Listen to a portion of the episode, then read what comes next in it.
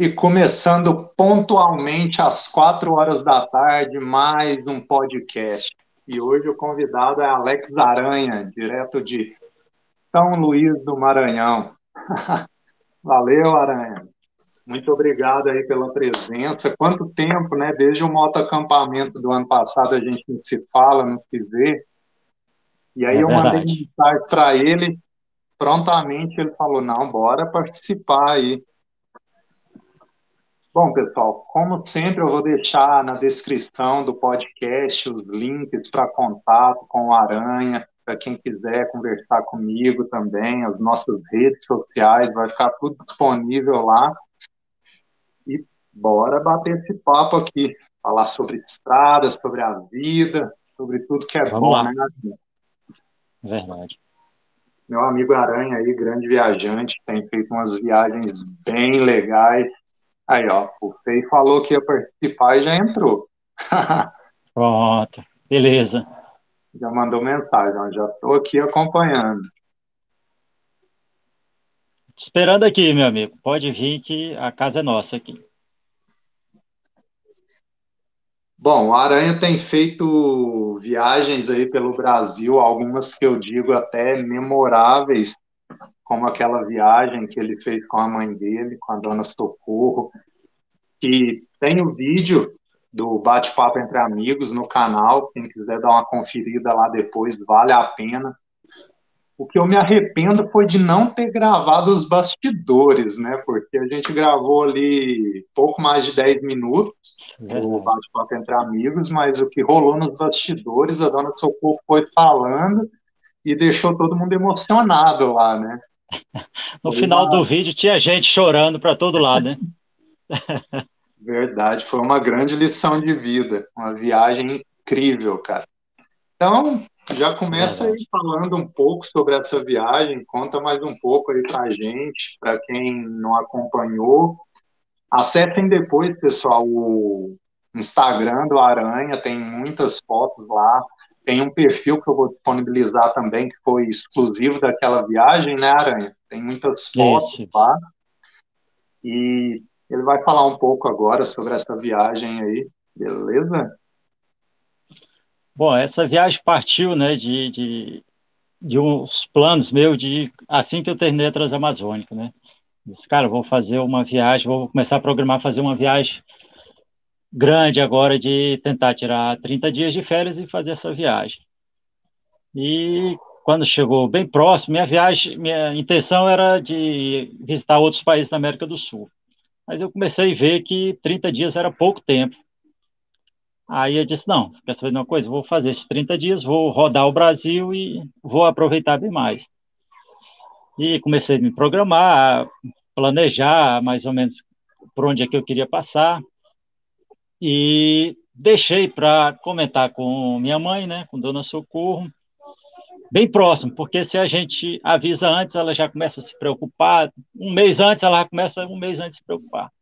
Eu digo, eu vou avisar na semana que eu for viajar. Aí fui até a casa dela e disse, mãe, eu estou viajando, vou fazer uma viagem de moto. Disse, é para onde, meu filho? Disse, eu vou rodar aí, vou passar pelo Nordeste, vou até descer o Espírito Santo e depois vou no encontro de moto lá em Patos de Minas. Aí ela olhou para mim e disse: Eu vou junto. Eu digo: Como, mãe? Disse: Eu quero ir. Eu digo: Senhora, mas disse, não, me leva, eu vou, eu vou sim. Digo, então, a senhora tem coragem? Disse: Tem. Então, vamos embora, vamos, arruma suas coisas aí. Eu disse: Olha, a senhora só tem direito a um alfoge. Só tem dois. Um meu e o para a senhora. Não, tá bom, eu vou arrumar minhas coisas aqui. Isso a gente ia, isso eu falei para ela, eu acho que numa terça, quarta-feira, e a gente ia viajar na segunda-feira.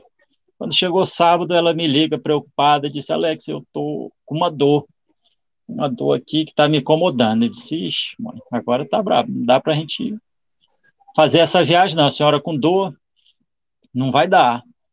Aí eu pensei rápido e disse, vamos fazer o seguinte, vamos no médico vamos fazer uma consulta, ele faz um ultrassom geral aí na senhora e, e vamos perguntar para ele o que, que ele vai dizer, se libera para viajar ou não. Tá certo. Assim a gente foi no sábado, pela manhã. Aí fomos no médico e ela me bateu o ultrassom e disse, olha, Dona Socorro, está tudo certinho, tudo bem com a senhora, essa dor deve ser dor muscular, está tudo certo. Aí eu disse, doutor, eu quero lhe fazer uma pergunta, pedi sua opinião. Ele disse, diga. Disse, olha, eu vim aqui com ela, trouxe ela aqui porque a gente quer fazer uma viagem. Ele disse, não, vai tranquilo. Eu disse, não, mas o senhor não está entendendo, essa viagem é de moto. Ele disse, para onde? Eu disse, para o Espírito Santo. Ele disse, tu é louco, vocês dois são dois loucos. Não, não, não, não vá, não vá de jeito nenhum, Dona Socorro, fica em casa. Vá se aquietar em casa. Aí ela ficou preocupada, ficou triste. Aí depois ele virou para a gente e disse assim: Vem cá, Dona Socorro, mas isso é um sonho? É um sonho da senhora? Ele disse: É. Ela já bem triste, né? Disse: É, é um sonho. Disse: Então vá, vá, porque sonho, sonho é sonho. Ela disse: É, doutor, mas sonhos são adiáveis. Ele disse: Não, sonhos não são adiáveis, não. Se for para ir, vá agora enquanto a senhora estiver Tá bem. Ah, foi o que a gente queria ouvir. Voltamos para casa animado. Eu digo, arrume suas coisas, gente, vamos embora de segunda-feira. Arrumou bem rápido as coisas dela lá. Eu disse, olha, a gente vai fazer o seguinte, se a senhora se sentir mal até Barreirinhas, que fica 200 e poucos quilômetros daqui, a senhora volta, tranquilo. Aí nós vamos passar lá no, no Diógenes, em Parnaíba. Se a senhora se sentir mal, a senhora passa lá mais uns dois dias, fica lá com ele, depois a senhora volta. Aí quando eu fui dizer assim, disse, olha, se a senhora passar de, do Diógenes, lá em Fortaleza, aí disse, não, aí se eu não passar mal até lá, eu vou embora, eu vou embora, eu não volto mais não. E aí a gente veio, percorremos todo o Nordeste, a gente veio pelo máximo que a gente pôde pela praia, né, a gente fez, a gente só voltou para 101 ali, a gente saiu da praia porque eu acabei errando o caminho ali para a entrada de Porto Seguro, né? Eu acabei passando direto. Aí já não dava mais para voltar. Aí de lá a gente já desceu para o Espírito Santo, visitamos parentes da gente lá em, em Vitória, né? A parte do meu pai. E foi um reencontro assim de muitos anos, entendeu? E todo tempo Dona Socorro dura. Eu perguntava, e aí, Dona Socorro, tá sentindo alguma coisa? Ela disse, não, pode, vamos embora, que tá, que tá tudo bem. E depois do Espírito Santo, a gente foi para o encontro lá do aniversário de, de Tássio, lá em Minas Gerais, em Patos de Minas. E lá foi nosso destino final e de lá a gente retornou. Aí, na volta, também um, um fato interessante, que a gente parou, rapaz, era, era um caminho que eu tinha que passar, era em Cristino, Cristino de Freitas, se não estou enganado, Cristino Castro, no Piauí, onde tem os poços jorrantes. Alisson, ele joga mais de 20 metros de altura, uma água morna, entendeu? E o poço é 24 horas jorrando a água. E, cara, nós chegamos. E eles têm uma piscina, tem uma pousadazinha, uma piscina que a água fica ali, eu acho que em torno de 35, 36 graus. Assim, a água é morna mesmo. Cara, nós é entramos 5 horas. Oi? Natural isso? Natural, natural, natural. Foi um poço lá que eles foram escavar atrás de petróleo e encontraram essa água Desde então, essa água joga para cima, esse poço joga água para cima, entendeu? E ele canalizou e jogou para um, um, um tanque, uma piscina. E, cara, nós entramos 5 horas da tarde. Nós vamos sair umas 9 e meia dessa piscina. Cara, nós tivemos que sair engatinhando, porque, porque relaxou o corpo de uma tal forma que o cansaço da viagem todinha acabou que eu acho que descarregando naquela, naquele momento ali. E aí nós pernoitamos por lá e de lá nós voltamos embora. E quando a gente chegou aqui em São Luís, ela já queria saber qual era a próxima viagem.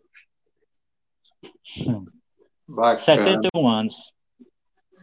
Pois é, não, foi um prazer imenso ter conhecido ela pessoalmente lá no motoacampamento. Uma pessoa incrível mesmo. Fica aqui o meu abraço para a dona Socorro, a hora que ela estiver assistindo.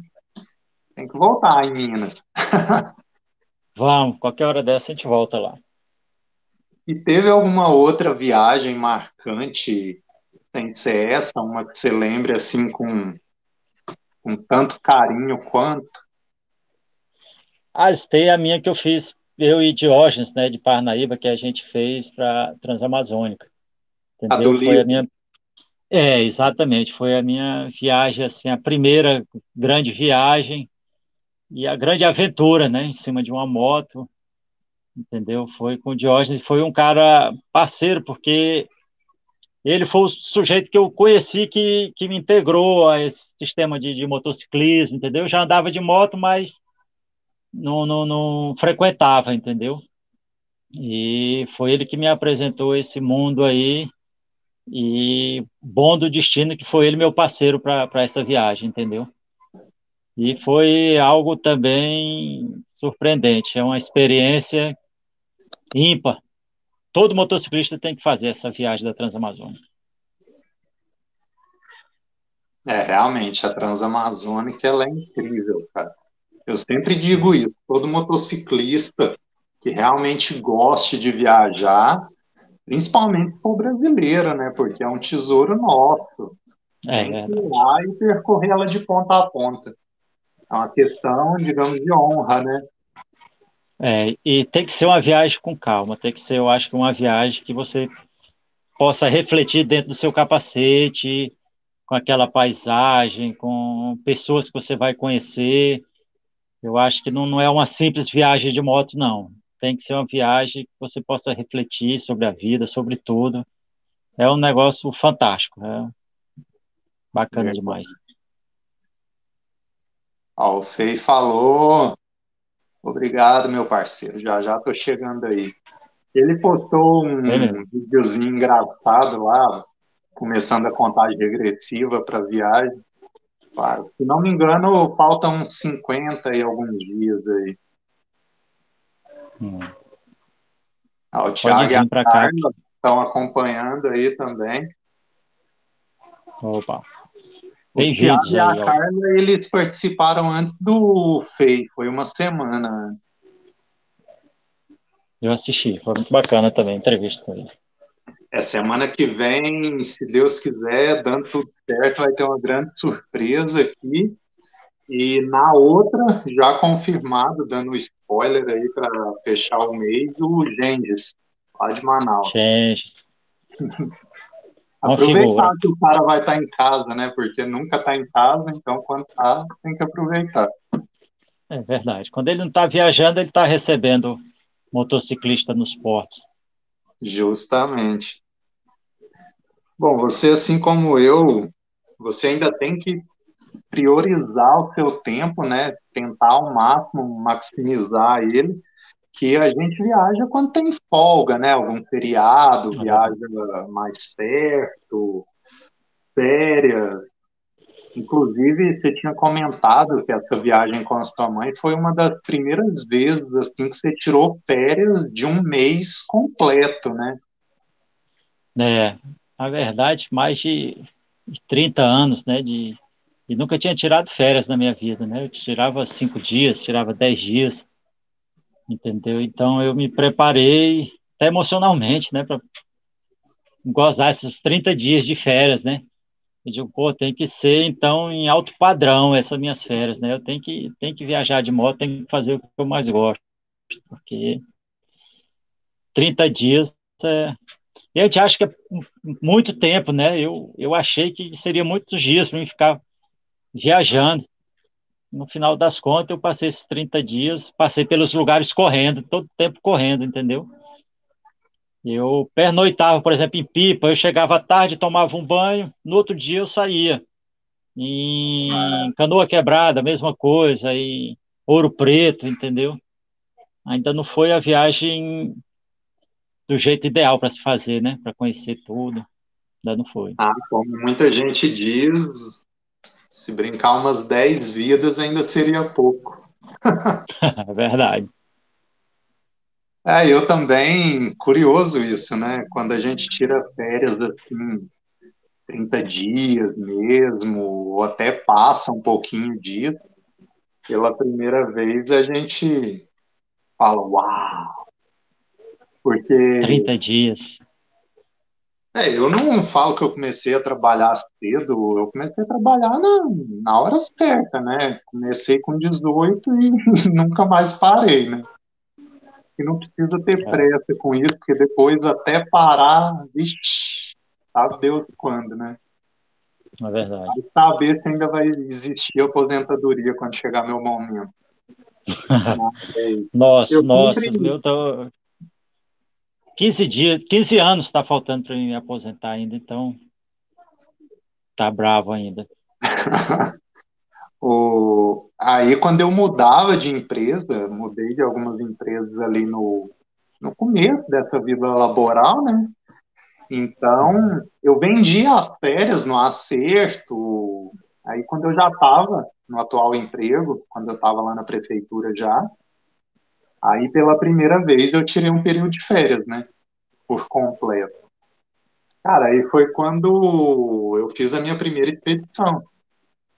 Foram 32 dias, se não me engano.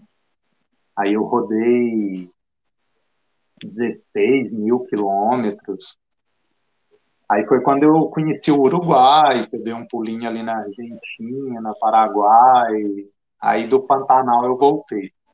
Naquela época eu vacilei com o financeiro, né? Uhum. Tava anotando, parece que estava sobrando. Quando eu parei de anotar, cara, achei que eu estava economizando. Quando eu me vi, eu estava sem dinheiro já foi o dinheiro para voltar para casa e pronto, acabou, chegou zerado aqui. aí desde então, isso aí é. Eu sou fiel quanto a isso, cara. É. A gente aqui pro, pro, pro norte é meio complicado, né? Norte e Nordeste aqui é complicado porque a gente gasta muito tempo até chegar embaixo, né? Já, já se foram três dias, já se foram uma porção de dinheiro, né? Aí, por exemplo, a gente quer fazer uma viagem no, no, na América do Sul, aí nos, nos países mais embaixo, e até a gente chegar a atravessar um deles já foi quase uma semana de. Entendeu? É complicado. Tem que descer na base do Iron Butt. É, Aí, é verdade. E é mesmo verdade. assim, para sair de São Luís até chegar na fronteira vai fazer uns três. É verdade. Mesmo acelerado, cara, vai três dias aí. Tá louco. É Não, muito três dias. Três dias. Aranha, sobre viagens aí de moto ou não, lugares, o que, que você pode destacar aí pra gente? Teve alguma viagem sem ser de moto que te marcou? Alguns lugares aí que sempre que você para para pensar em viagem, vem aquela recordação? Tem Alter do Chão. Eu fiz um, uma viagem, teve até um, um encontro, né? Que a gente participou lá e foi a primeira viagem que eu fiz só, né? Solo. E aquele lugar é fantástico. E eu passei pelaquela estrada Transruará, né? Que, cara, que dali é um negócio de louco, aquela estrada. Não, não, não sai da minha mente, entendeu?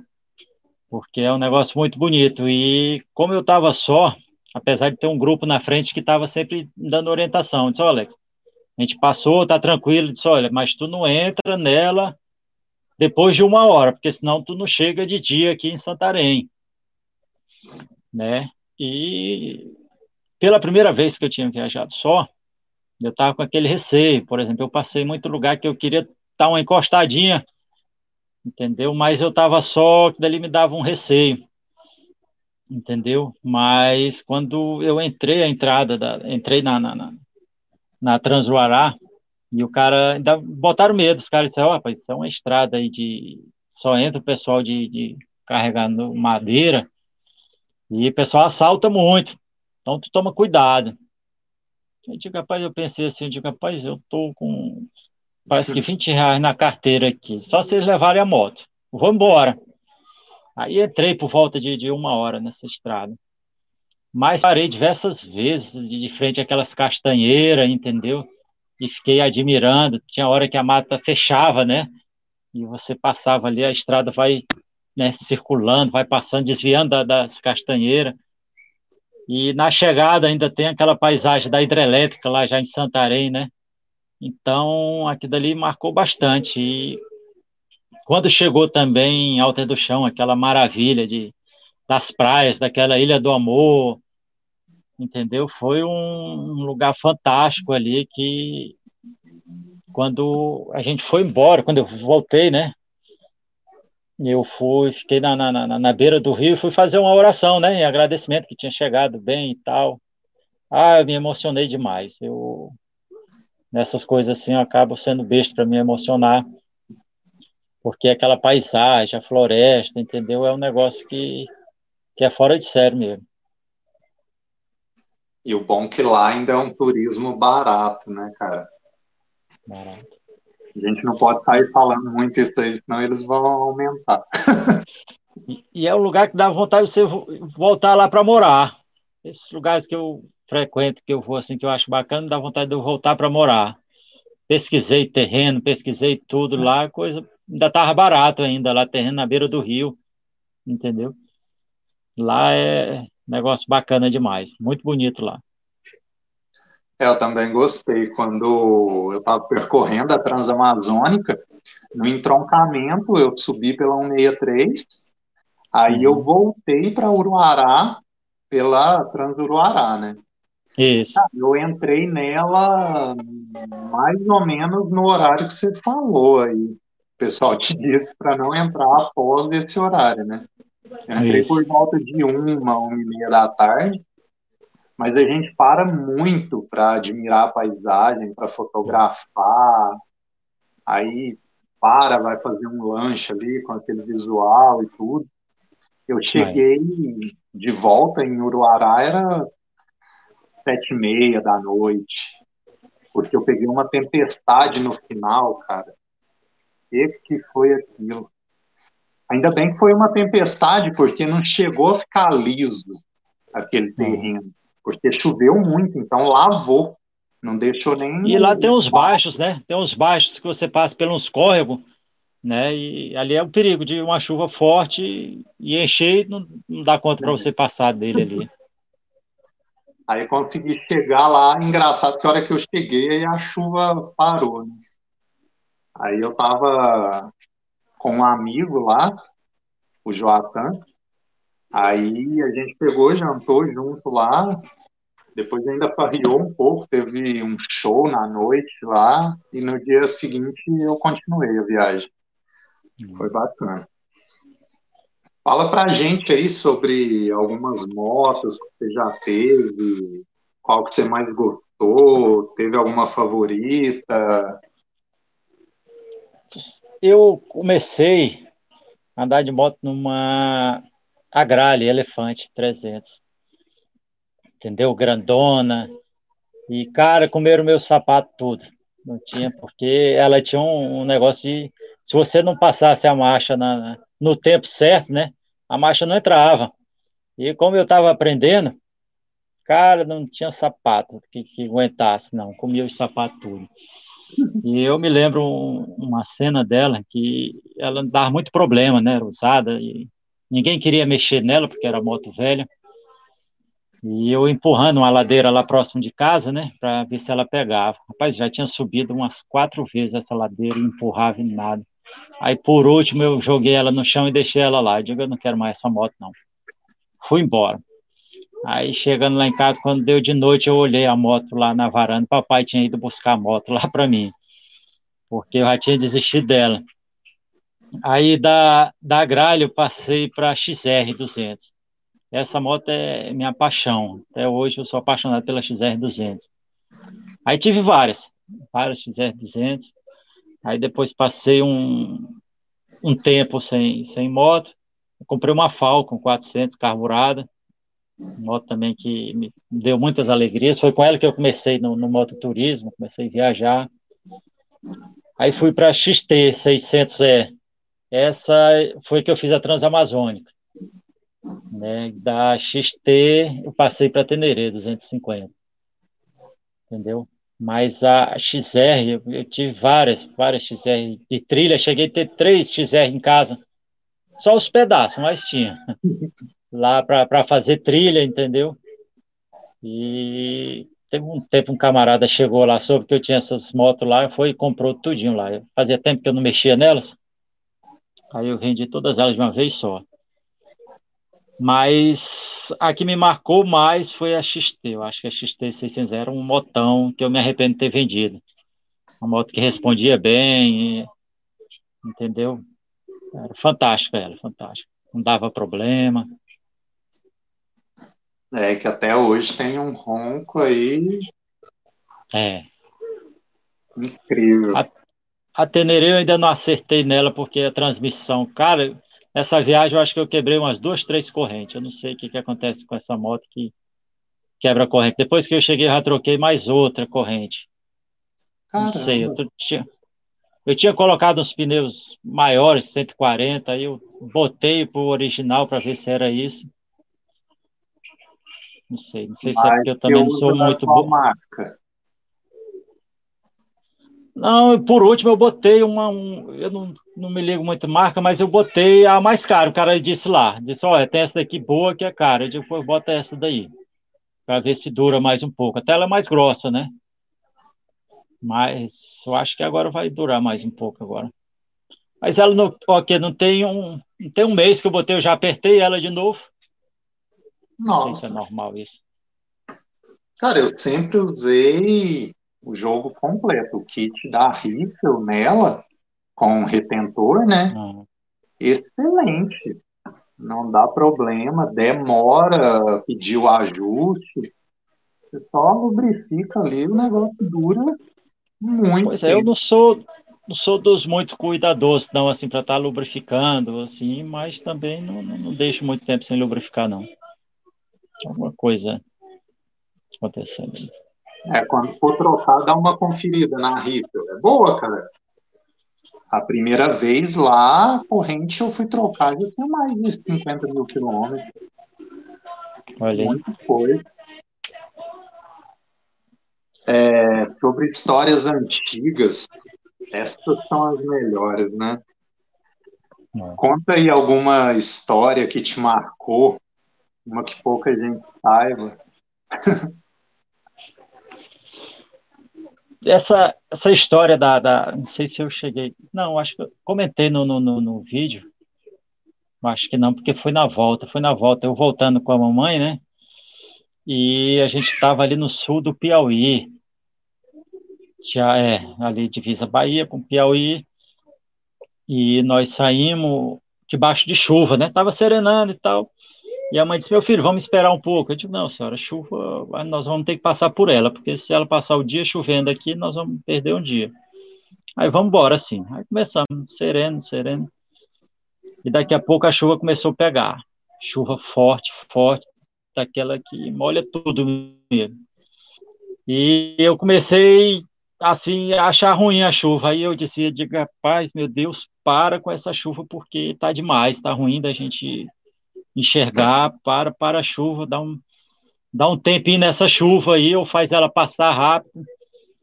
Aí, de repente, Alisson, eu comecei a lembrar que no caminho da, da, da ida, né, nós passamos ali pelo lado do Ceará, cara, tava tudo amarelo, seco, seco, seco.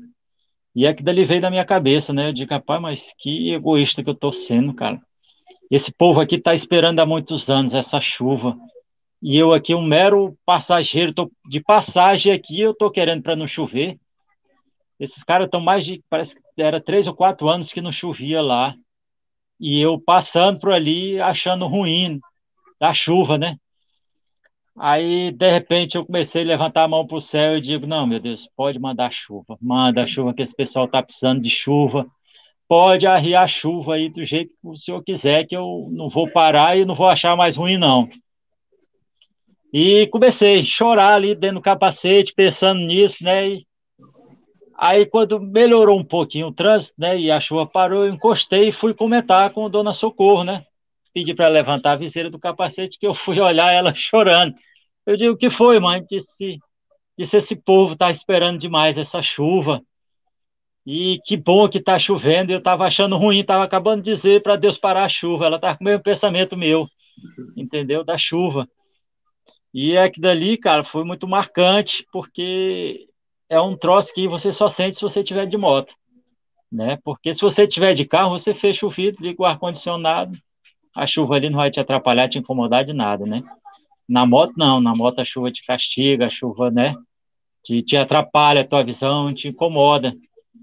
E você ter esse sentimento de, de que o pessoal estão precisando muito mais da chuva, né, do que eu precisando que ela parasse, que ela dali foi um troço muito emocionante aqui dali, muito bom de, de ter acontecido, de ter de ter sentido aqui dali. Bacana. Muito bacana. E teve uma aventura específica, uma aventura antiga aí que tenha te moldado, que a partir daquele momento você falou, não, é isso aqui que eu gosto, realmente esse aqui é o, o hobby que me conquistou e eu quero isso aqui para a vida toda. Teve esse momento, essa aventura? Sabe o que, que me marca? Que eu digo, rapaz, isso aí é, o, é um troço para mim. Acho que foi a primeira vez que eu andei de moto. Né? Eu estava trabalhando num shopping daqui da região e de repente eu cheguei cedo no serviço e tinha esquecido, acho que a chave da sala, alguma coisa assim. Aí eu comentei com um colega de caramba, esqueci a chave do, da sala. Ele disse, pois pega a moto, vai e jogou a chave no meu peito, assim, né? Aí eu segurei a chave e disse, como é que é? Ele disse, pega a chave, vai lá.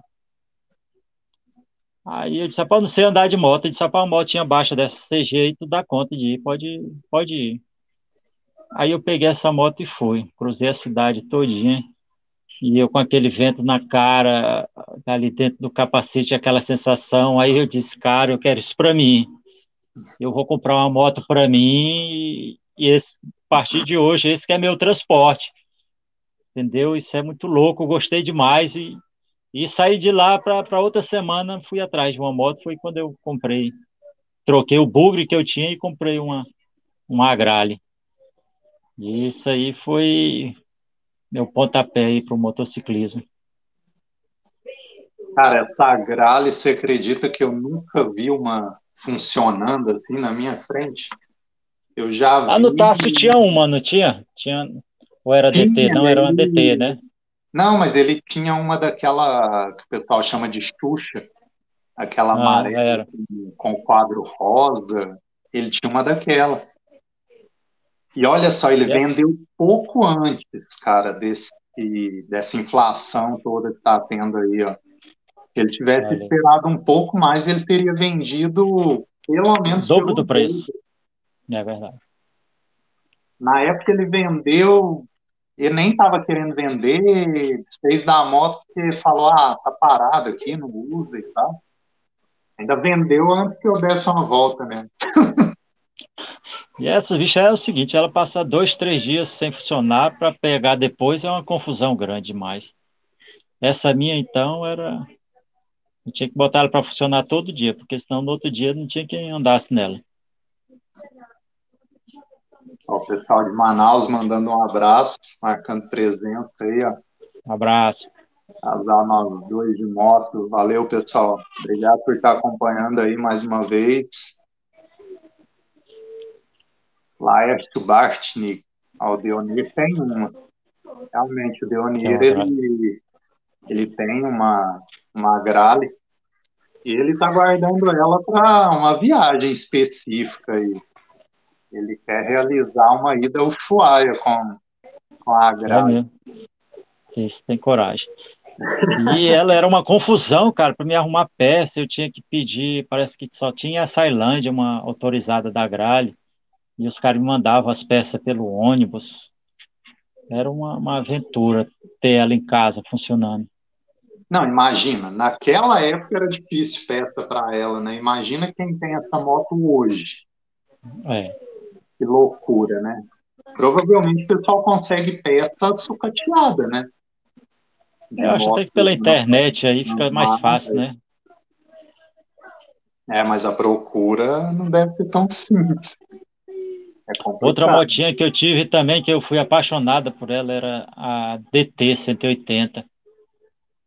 Cara, até o cheiro da, da, da fumaça dela, eu, eu achava, me amarrava demais nela. Entendeu? Quando foi eu era. Moto, foi a moto que o Freitas usou para cruzar a Transamazônica. Pouca gente sabe disso, mas pelos registros, ele foi o segundo a percorrer a 230. É. Ele foi depois do Gal. Pois é, aqui essa DT, ela, é a sigla de dá trabalho. É uma trilha, uma trilha oficina, uma trilha oficina. Ela era complicada, ela. É. Aranha, fala mais um pouco aí para a gente sobre a sua trajetória de vida. Afinal, a gente está lidando com um ser humano, né? Um grande ser humano, por sinal.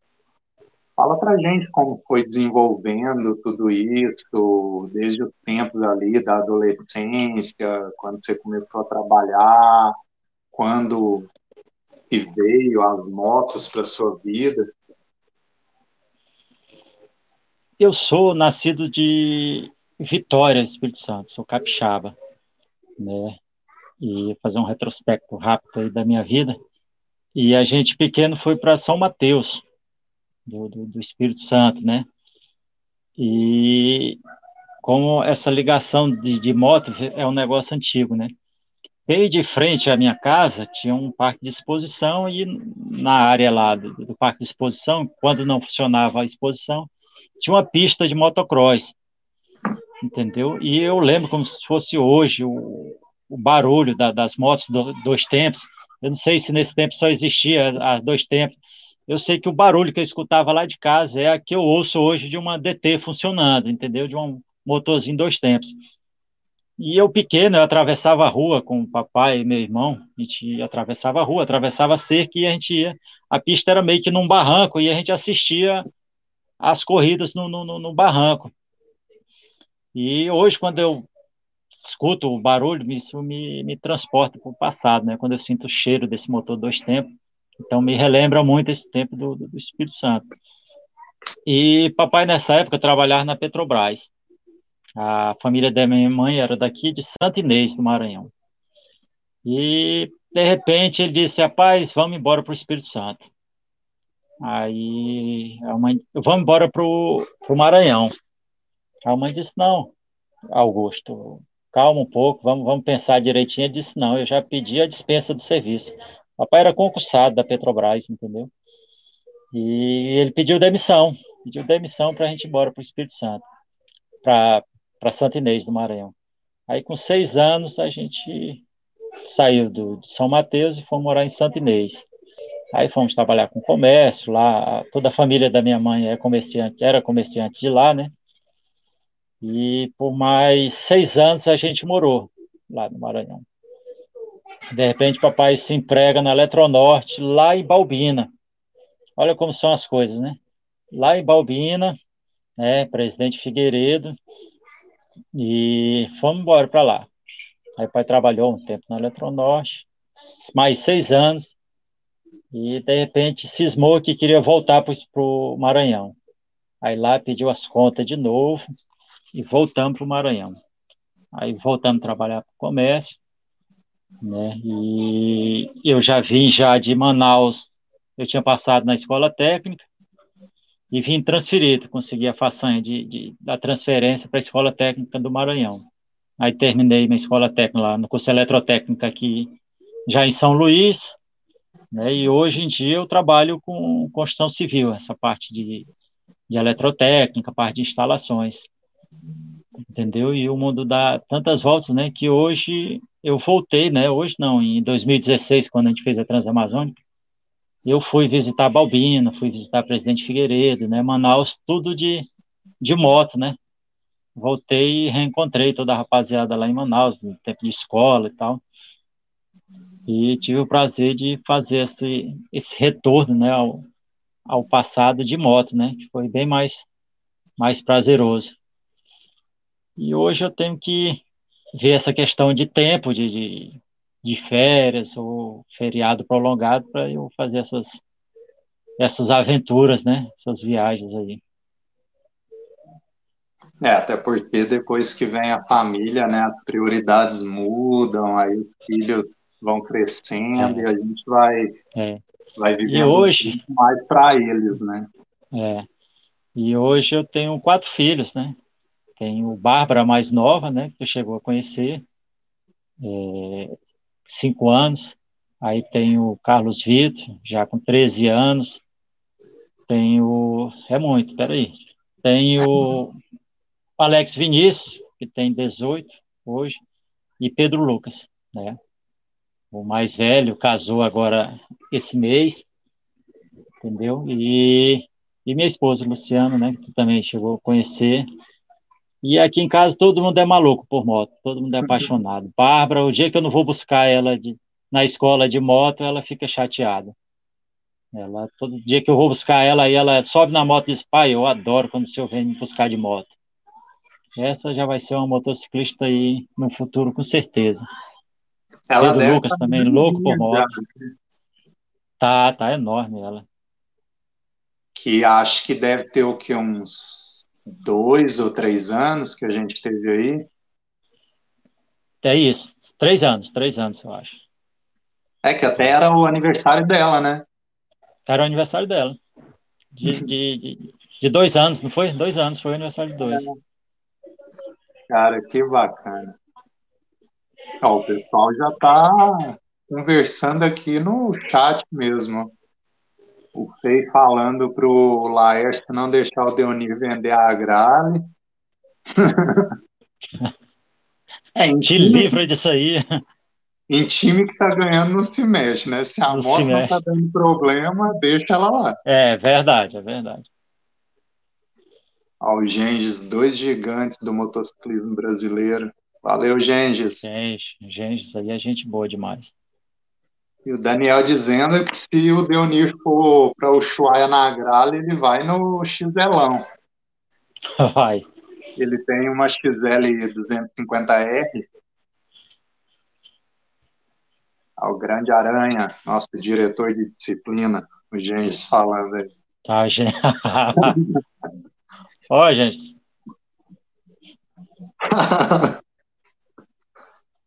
uh, cara, sobre música, você que tá aí na, na terra do reggae, qual é seu estilo musical favorito e cita uma música aí pra gente colocar nos comentários depois e o pessoal conhecer ou se já conhece, curtir um pouco mais.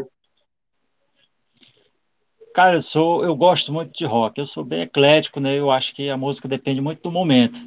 Mas que eu ouço rock nacional, entendeu? Eu gosto muito do reggae, o reggae daqui de São Luís, reggae raiz, entendeu? Porque aqui em São Luís tem um negócio do, do, do reggae jamaicano, né? O pessoal traz muito reggae jamaicano, mas tem muito, muita banda local que é fenomenal o reggae daqui, tipo Tribo de Jah, entendeu? e o, a música, né? É uma música que me marca bastante.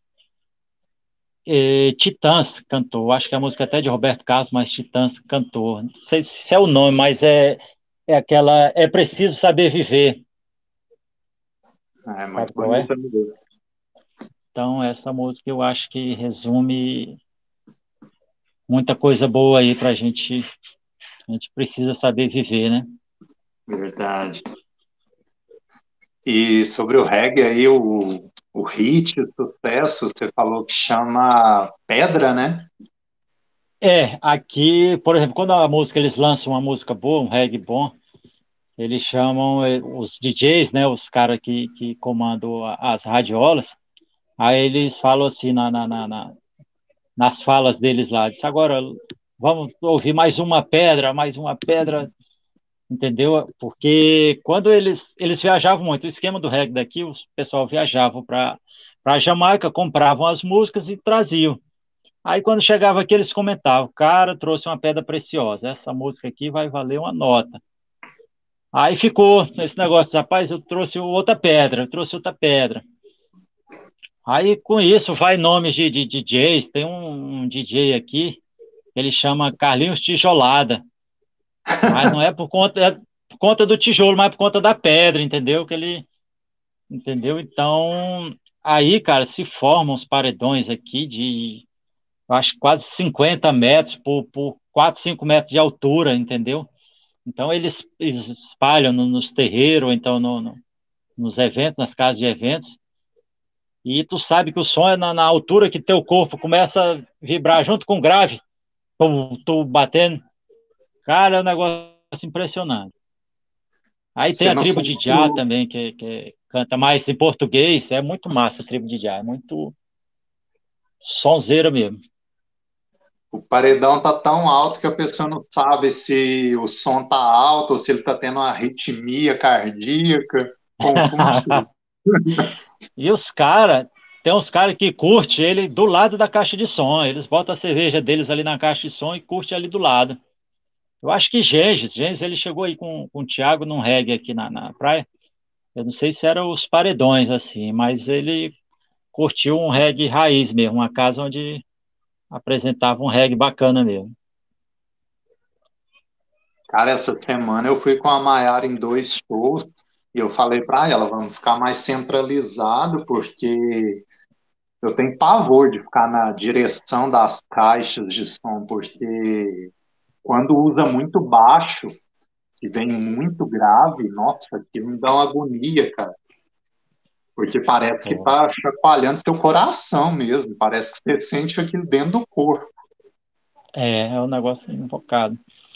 Aqui vai ter, cara, sabe que é Pink Floyd no teatro, Arthur Azevedo. Pink Floyd em concert. Pô, vai ser show de bola. Esse ano?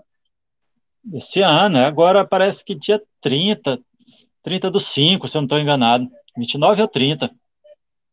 Ó. Oh. Entendeu? Eu até achei assim admirado, me admirei porque eles fazem estágio, né? Fazem área grande para fazer de repente num, uma área fechada com pouca gente.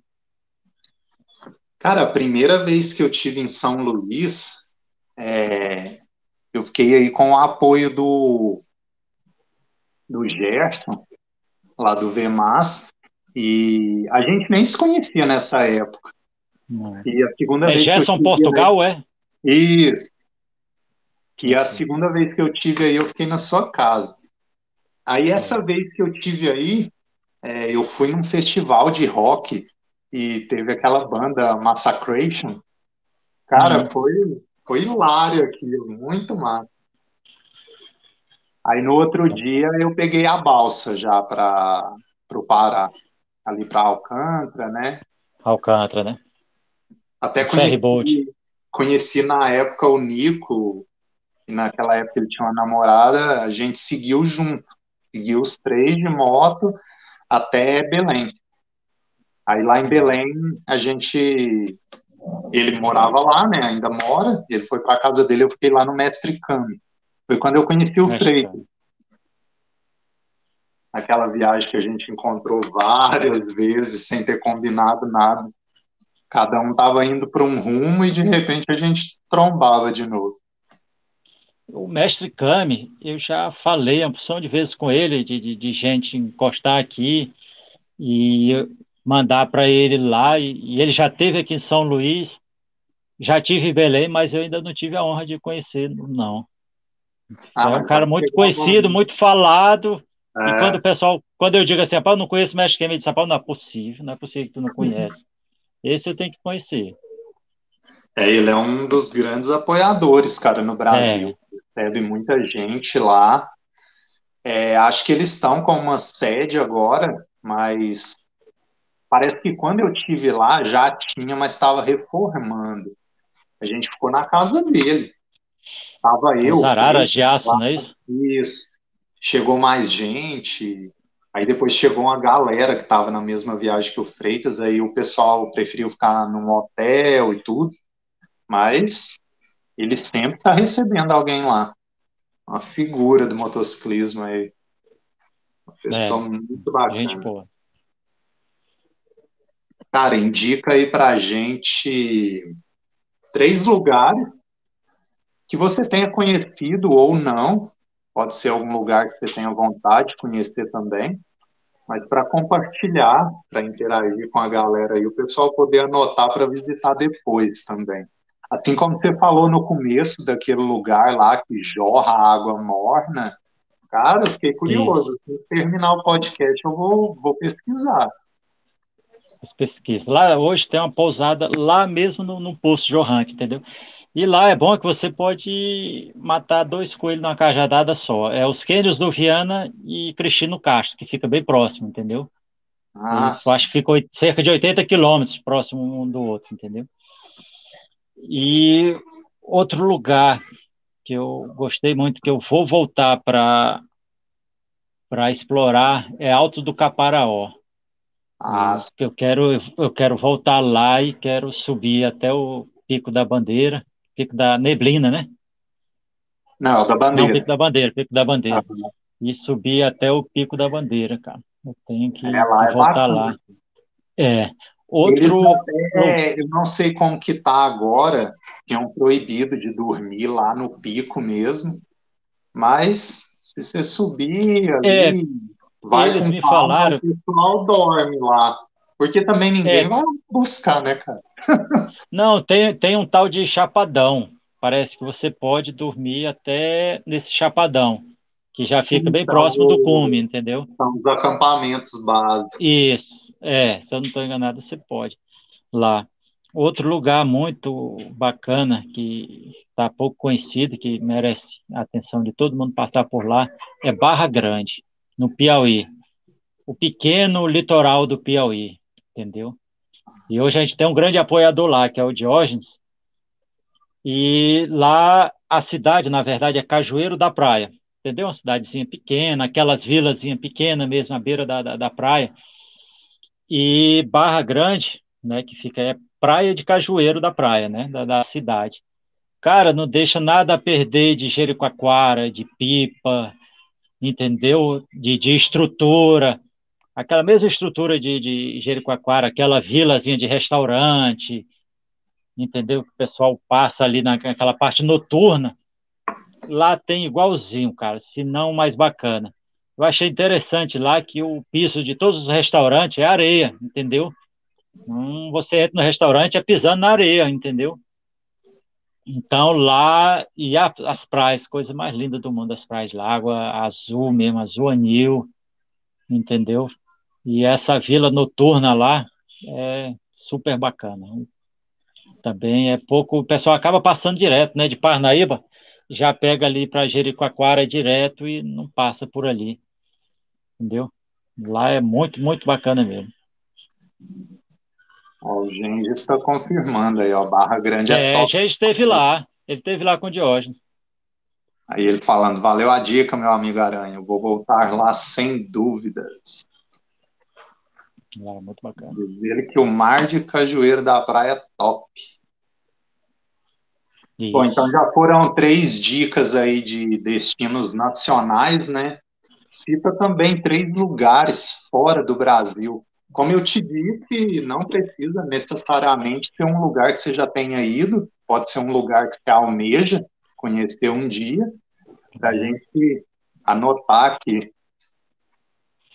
São meus destinos, né? Quando eu alcançar esses três destinos, eu acho que eu digo, digo agora eu tô eu tô satisfeito como motociclista. É, primeiro, Estrada da Morte, eu quero subir, descer, subir, descer ali aquela estrada da morte na Bolívia, né?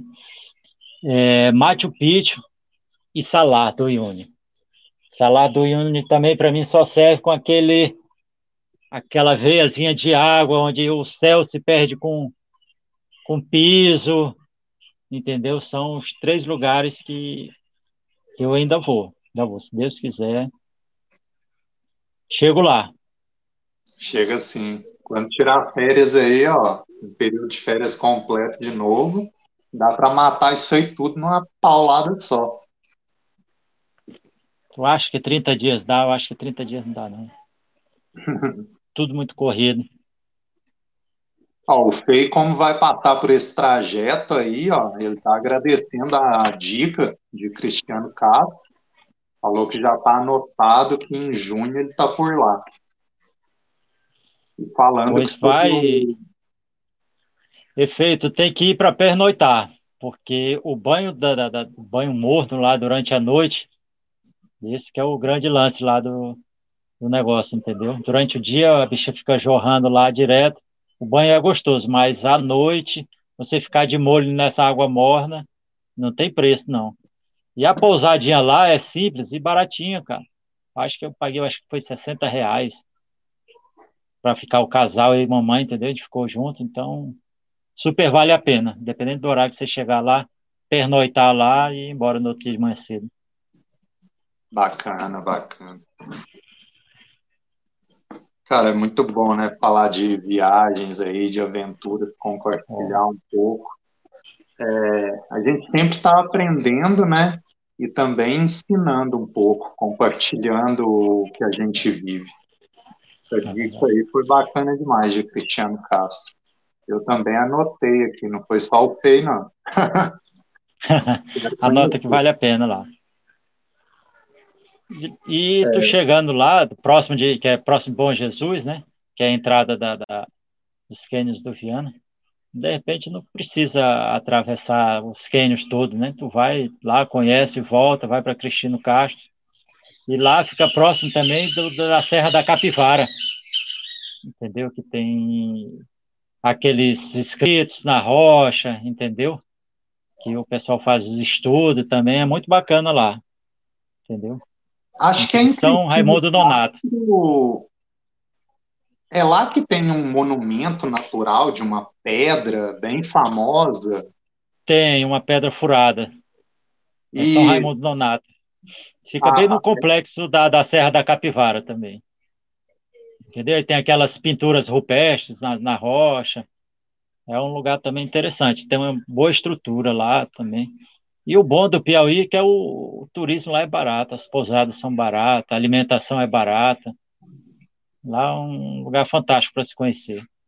Aquele parque das sete cidades, você já teve por lá também, né? Que também é um caminho, por exemplo, o fez ele sair daqui de São Luís e for para subindo para sentido Parnaíba, Barra Grande, vale a pena ele encostar em sete cidades, entendeu? Tu não desvia muito, não pega uma balsazinha, atravessa Parnaíba e chega em sete cidades e tem um camarada fantástico lá também que recebe muita gente, que é o Sampaio. E é uma pessoa fantástica lá, vale a pena para conhecer Sampaio e conhecer sete cidades também, desviar esse caminho lá. Lá é, também é bacana lá. Também tem as pinturas rupestres e tem as formações rochosas, né? Esse nome Sete Cidades são as formações lá das rochas que ficam parecendo assim, vários são sete tipo povoados de rochas, entendeu? Aglomerados de rocha, que é bacana demais. Aham. Teve uma vez que você me mandou um vídeo é, de um local turístico, um complexo mesmo, no Piauí. Eu não lembro o nome do lugar. Eu não sei se era a Serra da Capivara. Tá lembrado? Tem, tem um bom tempo hum. já aí. Eu tinha não, não, não foi na... no outro celular. Não, eu acho que não, não foi lá no, no, no, Cerrado mesmo, lá na, em Carolina. Lá em Carolina que tem um complexo turístico enorme, com tirolesa, maior tirolesa da América do Sul, tem várias cachoeiras ah, dentro. É, no eu que eu falei complexo é que tinha muita coisa num lugar só, né? Por exemplo, cachoeiras, pinturas rupestres, as formações rochosas. É, acho que talvez seja esse local aí que, que você estava falando. É, lá, lá foi uma, uma, francesa que fundou esse centro de estudo lá, né, dessas pinturas, e hoje é um negócio enorme lá, com venda de, de, de, de artesanato cerâmicos, é um negócio bacana demais. Beleza. Ok, falou que já programou para dormir lá. Pronto. Cara, durante a sua adolescência, durante a sua juventude aí, não só você, mas todos nós, né? A gente tem aquela visão diferente do mundo, né? A gente tem aqueles sonhos mirabolantes ali, a gente sonha tanto que chega perto da utopia, né? Aquele jovem, o aranha do passado, é, ele sentiria orgulho da pessoa que você se tornou hoje? Acho que sim, com certeza teria, porque hoje eu tento levar muito minha vida assim na seguindo os princípios que eu aprendi do meu pai, entendeu? De responsabilidade com a família, responsabilidade nos negócios, entendeu? Então eu me considero um cara muito correto, entendeu? Honesto, entendeu? E muito família. Família aqui dentro de casa, família, esposa, filhos, como família, minha mãe, meus irmãos, entendeu? Então eu acho que hoje, já bem mais maduro, eu lá atrás, enxergando o futuro, eu teria orgulho, sim. Teria muito orgulho do, do, do cara que eu me transformei, entendeu? Perfeito. O Gênesis falou que pode ser a Terra das Confusões. Acho que era isso. É, ele, Serra das Confusões fica bem próximo também do, dos cânions do Viana. Você encerrou os cânions do Viana, parece que é em Correntes, aí lá já começa o passeio da Serra das Confusões, entendeu? Show. Ah, o Thiago está falando, mais lugares anotados para visitar. Cara, o Piauí é fantástico. O Maranhão também, o Maranhão, vou te contar. É, ele falou que gostou muito de Santo Amaro. Santo Amaro. Na verdade, as mais bonitas lagoas, assim, falando em, em Lençóis Maranhenses, está em Santo Amaro, entendeu? E ah, hoje em dia Santo Amaro ainda é pequeno ainda, entendeu? Barreirinhas já está um negócio muito elitizado, sabe? Tudo muito caro. E, e o Santa Amaro está iniciando agora, entendeu? E ele fica na, no outro extremo do, do, do, Parque dos Lençóis, mas é onde fica as lagoas mais bonitas, entendeu? Eu acho e... que eu não comentei com o Fei, mas você já fez algumas vezes, né, a travessia dos Lençóis a pé. Sim, fizemos. Eu já fiz, eu acho, quatro ou cinco vezes. Entendeu? E já que... fiz algumas tentativas também. Agora mas... o Pedro é louco, porque ele quer fazer também. Ele encaixou isso no roteiro dele. Então aproveita e conta, conta um pouco aí pra gente sobre essa travessia. A primeira vez que eu falei contigo sobre os lençóis, a ideia inicial era essa, né? Não era, sei verdade. se você lembra. Mas aí a Mayara teve um problema no joelho. Na época, treinando jiu-jitsu, ela acabou sofrendo uma contusão lá. Foi isso mesmo. Cara, Noronha para ela, as trilhas lá já, já foram bem pesadas, porque ela não tinha melhorado totalmente desse joelho e como que faz, né? Já estava tudo comprado, tudo organizado, passeios pagos já com data marcada teve que ir e ela teve que ser resiliente, porque não, não tinha como deixar a oportunidade passar, né? Conta ah, aí pra é. gente sobre essa travessia, alguns detalhes, ah. alguns pontos aí. Fê, hoje, hoje já as agências, já tem várias agências que já, já facilitam tudo para ti, já te prepara, já, já tem gente para levar tuas coisas, entendeu?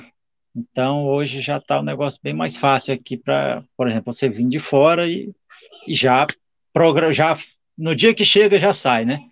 Porque quando a gente fazia antes, a gente programava uma turma, juntava uma turma e, e saía lá do extremo Atins, entendeu? A gente pegava uma Toyota, da Toyota ia três a quatro horas até chegar a Atins. E são 50, dependendo do, do, roteiro, né, de onde você sai, às vezes tem a saída de Atins ou da Lagoa Bonita, mas é em torno de 50 a 60 quilômetros a travessia total, entendeu? Então a gente fez o seguinte, a gente saiu de madrugada bem cedo, fazer a caminhada, e quando dava assim coisa de 11 horas a gente parava, né, fora as paradas nas lagoas fundo, a gente parava para banhar e tal, mas a gente armava um acampamento por conta do sol. Né? Lá o terreno, além de, de, de por ser areia, a gente acha que o terreno é fofo, né? mas não. Você anda por cima das dunas como se você estivesse andando num piso mesmo normal, entendeu? Um piso cimentado, é duro. Agora, quando você começa a subir ou descer as dunas, aí sim, aí você começa a pisar na areia fofa, aí o desgaste é maior entendeu? A gente sempre fez com GPS e quando a gente está andando nas dunas, a gente chega a andar a 7, 11 km por hora. Quando você anda já na, na areia fofa, ah, você não passa de 3 km por hora, entendeu? E quando e às vezes você se depara para um, uma lagoa que ela some na vista para um lado, some na vista para o outro, e a alternativa é você atravessar, entendeu? E muitas vezes a gente atravessou com as coisas aqui em cima, para a bolsa não molhar, a barraca não molhar, entendeu? E desse horário a gente parava, às 11 e pouco a gente parava, lá descansava um pouco, fazia o almoço e a gente ia retornar a caminhada às três horas, que o sol já estava né, mais maneiro, e a gente recuperava esse tempo na caminhada à noite, entendeu? Era porque a gente queria uma, uma aventura nova, né, de, de, fazer a caminhada à noite, e também porque a gente, a gente ganhava em, em tempo, quilometragem, a gente à noite a gente andava sempre a 7, 9 km por hora, entendeu? Conseguia caminhar bem, recuperava bastante tempo. E a gente faz isso, em, fazia em três dias. Né? Hoje, um guia desse, ele te leva, tu faz em dois dias. E hoje já tem uns pontos de apoio. Lá no, no, no, no parque são, parece, 155 mil hectares de, de areia, né? Existe duas, como posso dizer, duas ilhas de, de, de mata, né?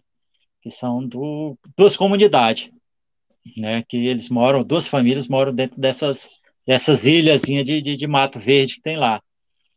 É a Queimada dos Britos e a Baixa Grande. E hoje são dois apoios. Hoje, em, em, o primeiro é Baixa Grande, você pode fazer um dia de caminhada até Baixa Grande. Lá tem um redário para você, o pessoal faz almoço, entendeu? Faz. Tem a dormida tranquila com café da manhã. Você caminha mais um dia até é, Queimada dos Britos. Aí lá também tem um, um, apoio lá da dona Joana. Lá, inclusive, foi gravado até aquele filme Casa de Areia, Fernanda Montenegro, seu Jorge, entendeu? Lá a casa deles ainda está igualzinho do jeito que gravaram no filme lá. E de lá, tu, o outro dia de caminhada, tu já chega em Santo Amaro, né? E essa parte aí da Queimada dos Britos até Santa Amaro, aí é onde tu vai ver as, as lagoas. Elas acabam sendo diferentes porque, no, por exemplo, aqui antes, no início dos lençóis, tu sobe uma duna, e aí quando tu atravessa a duna, tá a lagoa lá embaixo, né? E no dos, já no Santa Amaro, tu anda, parece que nos platôs, e de repente tu acha a lagoa lá embaixo, entendeu? Então lá as lagoas são fantásticas entendeu? E, e, aí, feito, chegando, a gente tem um, um, companheiro nosso que dá apoio lá em Barreirinhas. Se já for essa tua intenção, ele já deixa tudo acertado. Tu já chega, já sai com guia. Hoje só anda lá com guia, entendeu? Aí tu já marca com guia e vai embora. Entendeu? Anda tranquilo, anda bem mais rápido. Tem um, tem os passeios de quadriciclo hoje também, se o camarada quiser fazer essa travessia todinha de quadriciclo, também é uma aventura fantástica também. É, a gente gostou bastante. É, voltando de Atins, a gente cruzou os pequenos lençóis maranhenses de é. quadriciclo para aproveitar a volta para Barreirinhas, né? Aí eu até até dei essa dica para o Fei, ele vai fazer também. E diz ele aqui que já está treinando, caminhando com a mochila nas costas e anotando as dicas tudinho aí. tá atento. É. E você lembra e quando, foi, quando foi a sua primeira travessia lá, o ano? Foi 2001. Primeira travessia. Ah, já nesse século aí. Você tinha é, quantos Na verdade, eu fiz uma outra tentativa, mas aí já foi assim Deus fez com que desse errado. Olha, olha a loucura. Eu juntei mais um amigo meu e disse, vamos fazer essa travessia, vamos. E acho que nessa época o GPS era muito caro, não sei nem se foi cogitado a gente levar GPS. Eu sei que eu levei o um mapa e o escalímetro. Entendeu? Tipo, mapa, escalímetro, eu acho que ele levou a bússola. Eu digo, pronto, a gente vai para lá e a gente vai, tá aqui o, o, as coordenadas e a gente vai calculando por aqui para a gente fazer. E eu sei que a gente foi, perdeu o ônibus, aí nós pegamos outro transporte, uma carona, saltamos no meio do caminho, Aí andamos 30 quilômetros para chegar na cidade. Quando chegou nessa cidade, o camarada disse: Não, não é aqui não, vocês têm que ir para outra cidade, é de lá que começa. Entendeu? E se a gente fosse, você não faz ele no sentido Santa Amaro Barreirinhas. Porque, como o vento vem de Barreirinhas para Santa Amaro, a formação das dunas são tudo assim, né? E de repente ela cai na lagoa. E se tu vier ao contrário, tu vai pegar todas as, as dunas no, no, na parte que ela é mais íngreme, entendeu? E no sentido do vento, ela sempre as subidas das dunas são mais suaves. E se a gente tivesse ido, tivesse dado certo para a gente chegar lá no início dos lençóis, a gente não tinha conseguido chegar lá no final de jeito nenhum, não tinha conseguido concluir, não. A questão da informação, né? Sempre você vai no lugar, tem que colher todas as informações corretas, porque senão pode se dar mal. É, eu lembro da primeira vez que eu tive lá no Pico Paraná, que é o ponto culminante da região sul, né? Aí eu avisei que estava indo para lá, eu avisei o Jair lá de Curitiba, aí eu falei que eu ia subir, né? Uhum. Aí ele mandou mensagem, acho que ele até ligou na época e falou, ó, oh, toma cuidado, se informa direito aí, não, não vai meter o louco e subir sozinho, sem falar com ninguém e tal, porque senão ainda acontece alguma coisa, né? Mas aí tem toda uma estrutura lá, o pessoal te recebe na entrada, fala mais ou menos como que é, indica o caminho de início, né? E ela é meio que autoguiada. Aí deu tudo certo, mas foi uma aventura e tanto. Você falou é, Alisson, que, eu acho que foi eu em 2001, foi tu... né? A, você estava com qual idade nessa primeira travessia? Acho que estava com uns 30, 38, é, acho que uns 38 anos por aí. É, Pode falar, esqueci o que eu ia perguntar. Sim, eu acho que foi tu que, que botou, no, indicou um, um filme, acho que foi você mesmo que indicou aquele é, 18, 18 montanhas. Ah, sim. 11, monta 11 montanhas em... Aí escuta, aí eu, eu assisti aquele, aquele, aquele Incrível, né? documentário. Né? Cara, eu fiquei maluco com aquilo dali. Eu digo, quer saber de uma coisa? Fiquei, assisti duas, três vezes. Eu digo, rapaz, eu vou fazer o três em um. Fazer os três maiores picos do Brasil em um mês. Vou correr isso de moto e vou fazer. Aí comecei aqui estudar, falar com opção de gente que, que faria também. Comentei até com o Gengis, ele disse, rapaz, vamos, vou correr atrás aqui do de quem leva a gente aqui para o pico da, da neblina aqui, vou falar com o pessoal. Só que acabou que ficou. O negócio sai muito caro, esse pico da neblina. O segundo já fica ali, da, ali do lado, né?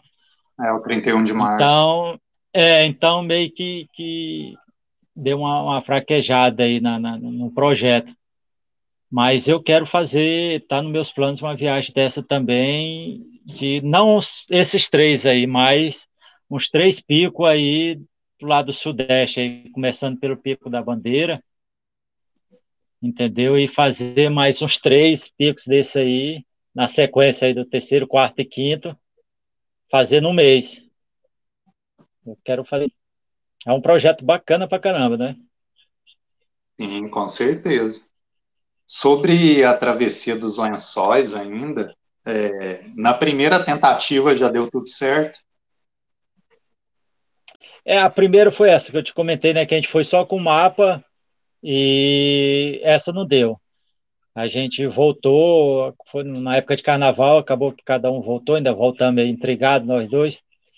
Mas na segunda tentativa a gente já foi, a gente já foi com, com GPS, entendeu?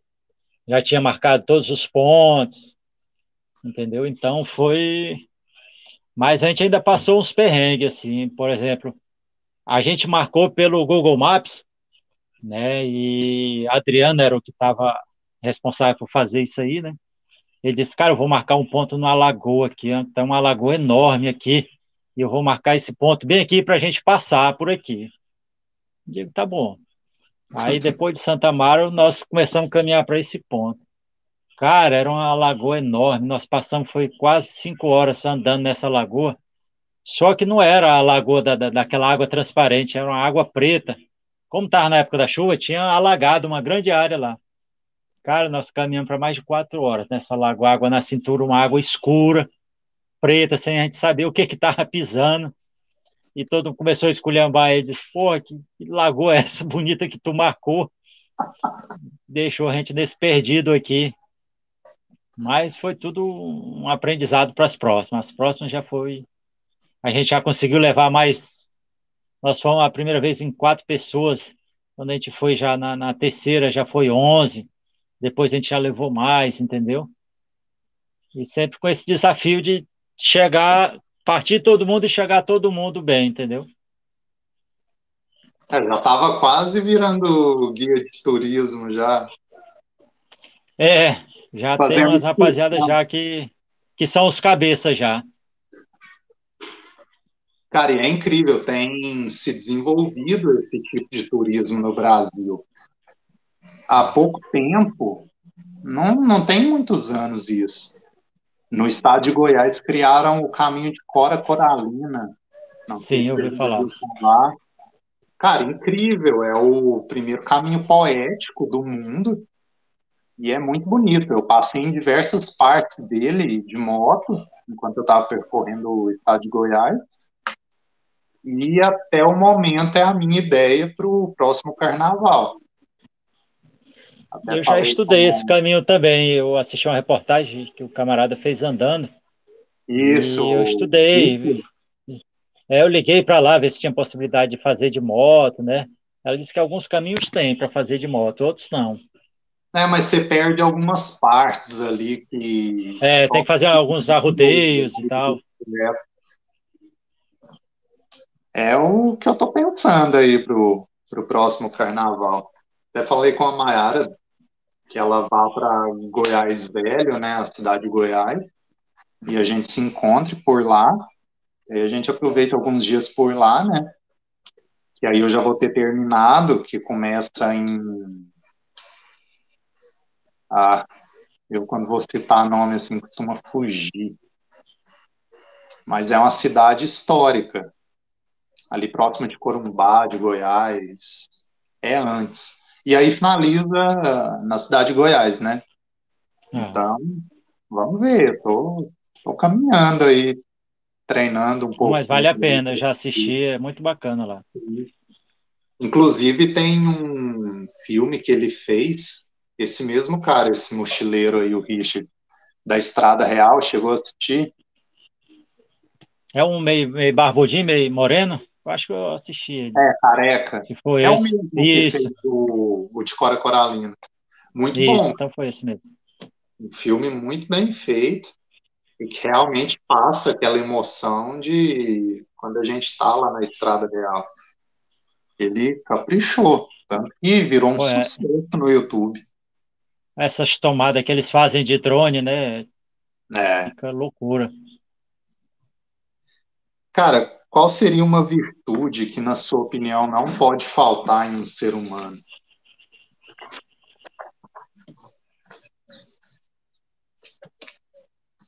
Gratidão.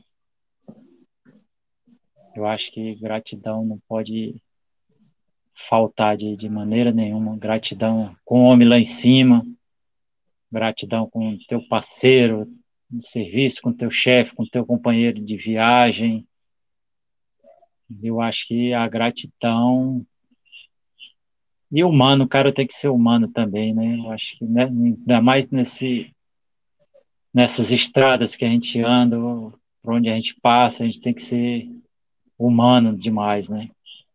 Humano de reconhecer a, a fraqueza dos outros, né? A sua fraqueza.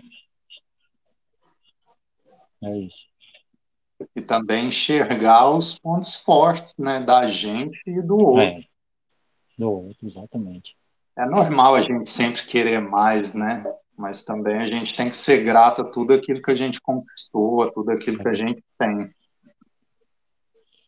E essa questão da, da, da de você ser humano, de você ouvir, eu acho que você nessas viagens, você ouvir as pessoas Eu acho que isso é um dos troços que você tem que fazer na sua viagem, conversar, conversar com o povo ali humilde, que às vezes senta na beira da estrada, o camarada está sentado, você conversar, você ouvir sua história.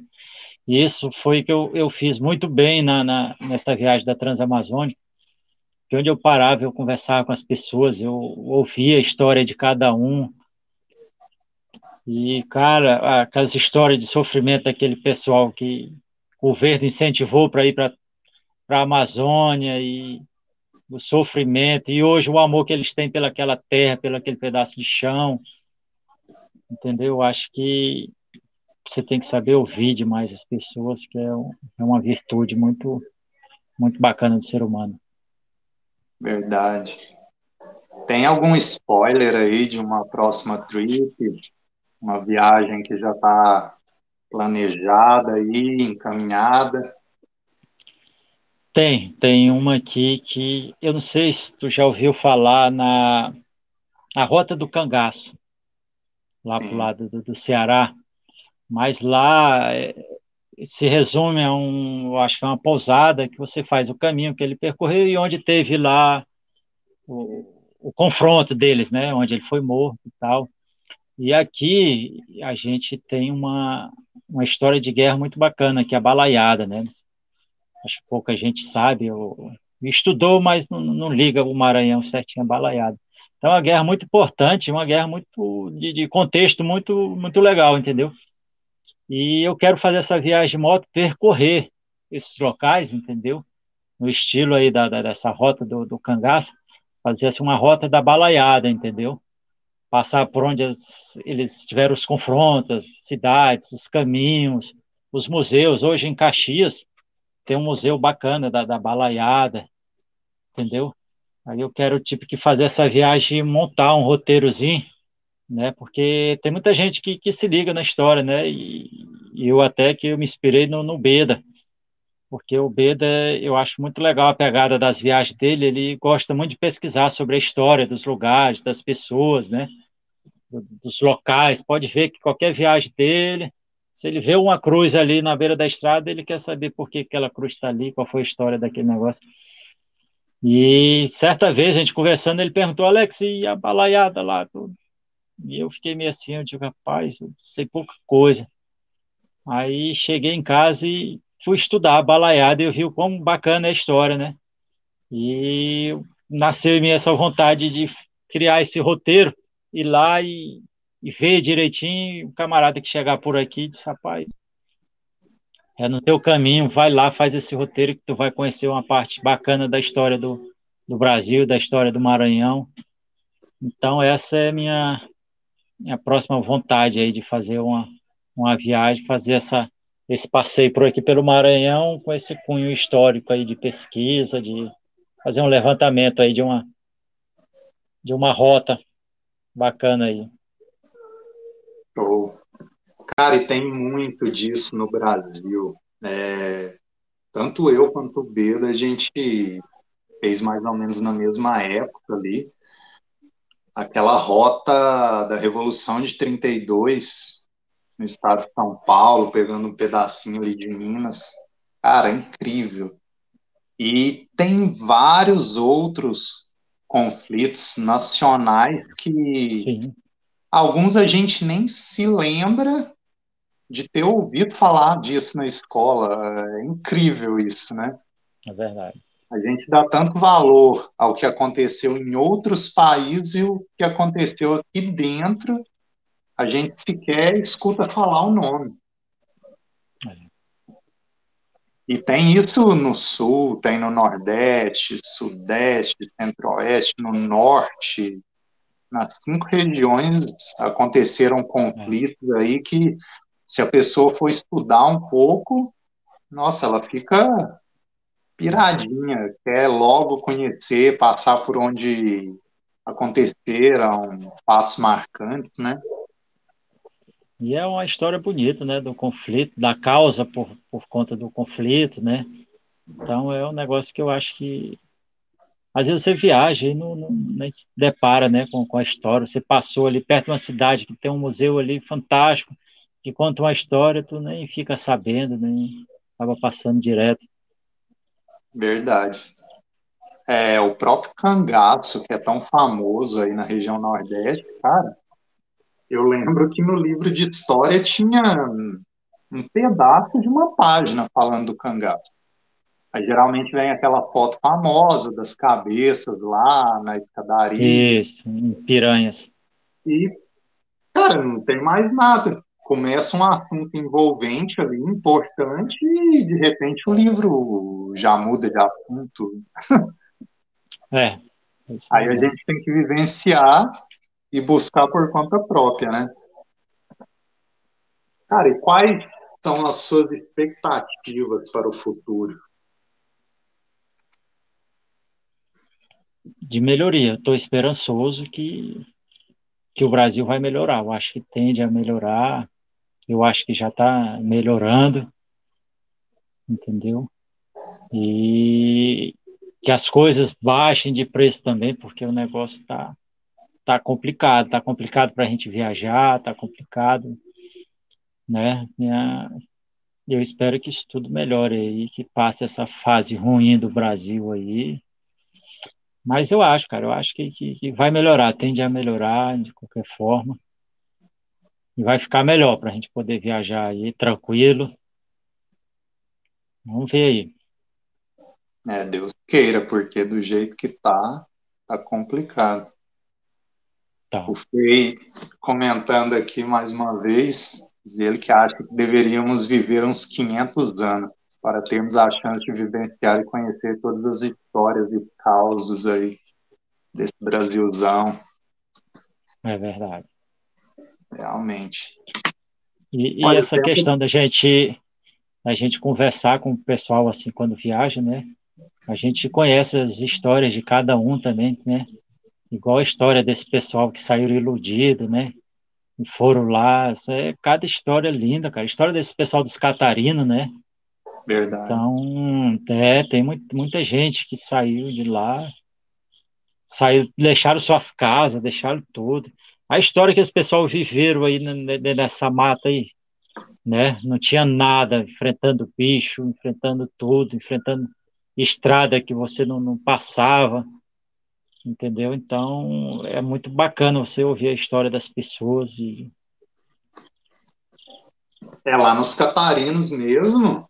Eles contam que ali na década de 90, após aquele atentado contra a BR-319, né, quando explodiram, que já já estava pronto, que já existia e virou uma lástima o que tem hoje, né? Hoje tá bom ainda, mas eles contam que teve uma época ali na década de 90 que durante o inverno amazônico, período de chuvas mesmo, eles simplesmente ficavam meses e meses sem ver ninguém diferente, não passava ninguém lá, não tinha como sair de lá. Então o pessoal tinha que viver na cultura de subsistência ali.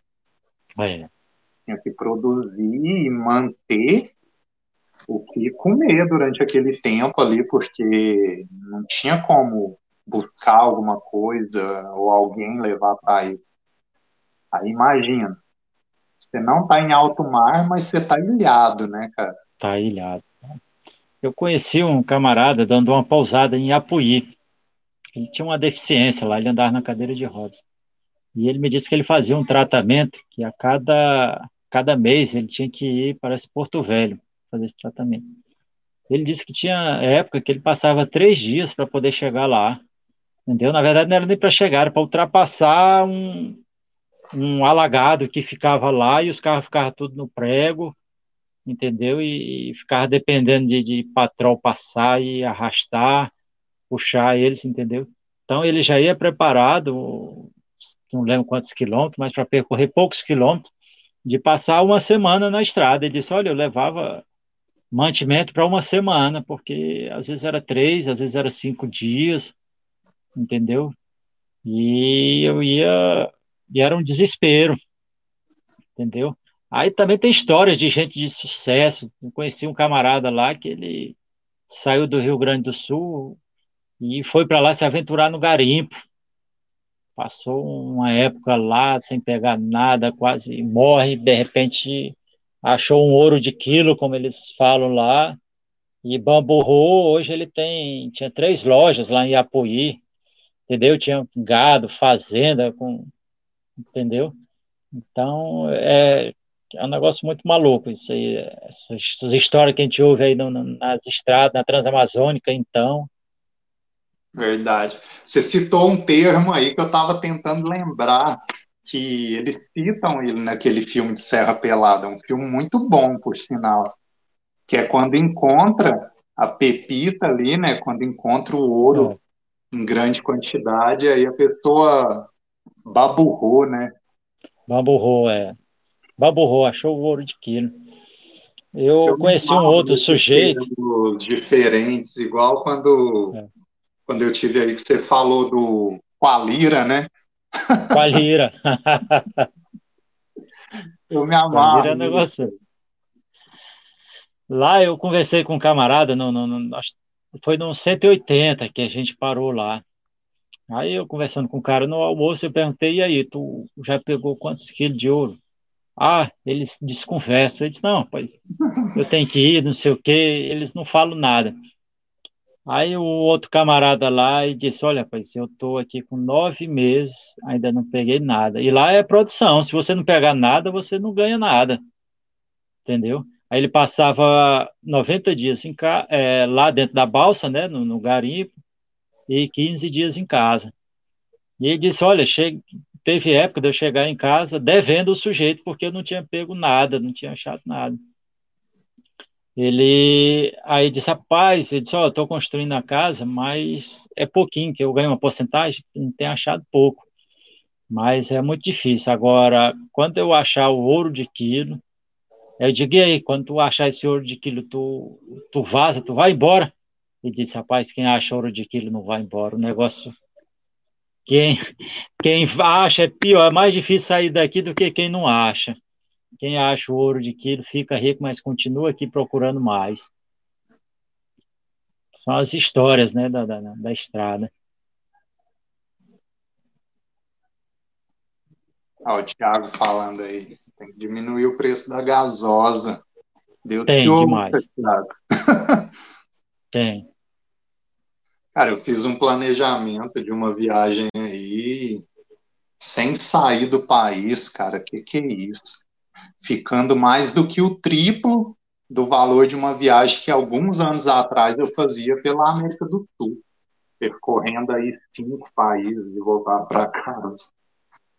É uma loucura. É. E assim, eu viajo no modo mais econômico possível, cara. Então, sempre fica ali acima de 90% do que eu gasto fica em combustível. Aí você pensa, gastando quase tudo em combustível, ainda a viagem fica tão cara. Nossa, isso é complicado. Pior que acaba sendo um ciclo, né? Porque encarece tudo, encarece mão de obra, encarece hospedagem, a gasolina arrasta esse preço de tudo lá para cima, né? É, hoje em dia a gente está numa crise aí que o governo não está conseguindo controlar as coisas e aí para ninguém ficar no prejuízo um vai jogando para cima do outro, né? E a gente que é um mero consumidor vem tudo no nosso ombro. É, é foda isso aí. Ele comentou uma história aqui de, de um cara que recebeu ele mas acho que é uma história que ele citou no podcast, uma vez que a moto deu pau na Transamazônica. Cara, o tempo passa muito rápido, a gente já está aqui com pouco mais de uma hora e meia de podcast, nem percebe, né? O tempo vai passando, a é, gente verdade. vai conversando. E por isso que eu faço o roteiro aqui, porque se deixar, a gente acaba com a bateria do celular, amanhece. É. Ele falou aí, comentou de, das, de moto, né? Aconteceu com a gente. Foi que eu cheguei em Maitá, a minha moto acho que estava consumindo acho uns 10 km por litro. Mas ela, ela não andava, não andava, não, não tava, falhava em quarta, tava um negócio louco. Aí eu cheguei, nós chegamos em Maitá, aí procuramos uma oficina. Chegamos lá, um cara que mexia com Yamaha, e o cara disse, rapaz, aqui, tu chegou já sábado, 5 horas. Não, não mexo mais não. Eu digo, rapaz, eu estou em viagem. Ele disse, não, mexo nada. Eu digo, rapaz, e amanhã, domingo? Ele disse, rapaz, domingo eu não trabalho nem para mamãe. Eu digo, é, então tá complicado, tá bom. Aí a gente entrou em contato com o Rogério, né, que dá apoio para muita gente lá. Aí Rogério, não, não se preocupe não, que eu vou arrumar uma pessoa para vocês. Vão, vão para o hotel, vão. E a moto de hoje era a XT 660, injeção, também falhando, mas a minha estava mais. Rapaz, eu sei que ele conseguiu um camarada para mexer na, na moto da gente lá no domingo. Rapaz, ele disse que ele tirou de dentro desse carburador da minha moto, foi lama, lama. E disse, rapaz, só essa moto para andar com esse tanto de lama no carburador, outra não, não tinha jeito. Aí eu sei que nós ajeitamos e foi embora. Aí George disse, não, eu não vou mexer na minha moto aqui não, vou deixar para mexer em Manaus. Está falhando, mas dá para chegar. Resultado, né, nós chegamos em Igapó Sul, a moto dele falhando, pernoitamos lá, a gente encontrou aquele pessoal do, do Marcelo, lá de Paranatinga. E ah, quando chegou de manhã cedo, quem disse que a moto funcionava? A moto não pegou mais de jeito nenhum. Pois eles foram empurrando a moto até Manaus. De Igapó, cada um, ia Marcelo e Bill, cada um empurrando com um pé no alfoge, nós levamos a moto lá rebocada até, até Manaus, até Careiro, né? Aí quando chegou, a gente entrou em contato com o Genges, a gente já tinha providenciado já um caminhão plataforma e ele levou a moto dele lá para um camarada ajeitar lá em Manaus. Cara. Foi uma. Mas tem até foto, no livro tem a foto do, deles rebocando Diógenes. Cara, esse fato aí de a moto tá falhando, mas tá indo, ou nem tá falhando, você para para dormir. Nossa, eu tô cansado, eu tenho que dormir, porque senão eu me acidento aqui e não chega nunca. Aí no outro dia acorda, nossa, hoje vai dar tudo certo, hoje eu chego em casa, hoje eu chego no meu destino. Aí a moto não liga. Cara, tá. parece que bate um arrependimento. Você pensa, para que, que eu fui dormir? Você começa a sentir ódio da sua própria pessoa, né? Ué. Eu não acredito. Tava funcionando, eu parei para descansar, agora não liga isso aqui. ah, credo. Aranha, para a gente finalizar, cara, mais uma vez eu te agradeço pela presença aqui. Muito eu obrigado por ter compartilhado com a gente, por ter posto aí um pouco do seu domingo. Deixa uma mensagem para finalizar, cara. Fica a sua maneira, uma mensagem que você queira compartilhar aí com a galera, para ficar registrado aqui. Cara, eu vou, essa mensagem eu vou me embasar na minha viagem que eu fiz com minha mãe, né? Então, primeiro, a gente vamos viver o momento, né? Vamos viver o hoje, vamos aproveitar a vida da gente, né? E, e a, igual na pessoal na minha idade, alguns não, não, não têm mais os pais e as mães, né? Mas eu tive, ainda tenho o prazer de ter minha mãe. Então eu aproveitei um momento ímpar com ela, né? Passei 26 dias agarrado, literalmente, com ela. E tem que viver, cara, saber viver, viver com seus pais, abraçar quem você ama todo dia, não deixar para amanhã, não deixar para você fazer o que gosta no melhor momento. Não, eu vou deixar as coisas melhorar, vou deixar a gasolina baixar. Se você tiver oportunidade, vá, faça, diga eu te amo a quem você ama. Aproveite seu pai, sua mãe, seu parceiro, porque ninguém sabe, cara, do dia de amanhã. Ver essa pandemia aí, levou tanta gente próxima, né, da gente, tão rápido, entendeu? Às vezes não dá tempo de você dizer eu te amo, não dá tempo de dizer até logo, até mais, entendeu? E como eu falei da, da, da na mensagem da música, né, que eu indiquei aí, que é preciso saber viver, entendeu? Então, vivamos aí esse momento que a gente tem saúde, que a gente tem condição de cair na estrada, pegar na estrada, pegar a estrada, viver fazer esse momento para si, né? Porque a gente na estrada é um momento que a gente está se dedicando a gente mesmo, né? Que a gente proporciona a alegria, a felicidade da gente mesmo, né? E tem aquele negócio que a gente diz assim, né? A gente sujou a, a roupa, mas veio com a alma lavada, né? E qualquer viagem é viagem, cara. Você sai aqui de manhã, pega uma estradazinha aqui no, no município próximo, você volta à tarde, ali você já volta com a alma lavada, você está mais disponível para o resto do, do, do, dia, da semana, do mês, entendeu? Então, é viver a vida, viver a vida e viver ao lado de quem você ama, dizer o que tem que dizer, porque a vida passa rápido. Verdade. Bacana. Cara, valeu. A gente vai ficando por aqui. Muito obrigado. Dá um abraço aí na sua esposa, nos filhos, na Petitinha. Já não tá tão Petitinha mais, né? Tá mais, é verdade. E no próximo domingo, galera, a gente se encontra aqui novamente, se Deus quiser, com mais um convidado aí, mais um ilustre convidado compartilhando ensinamento de vida, experiências de estrada e muito conhecimento. Valeu, valeu, Aranha. Beleza, eu que, eu que agradeço aí, Alisson.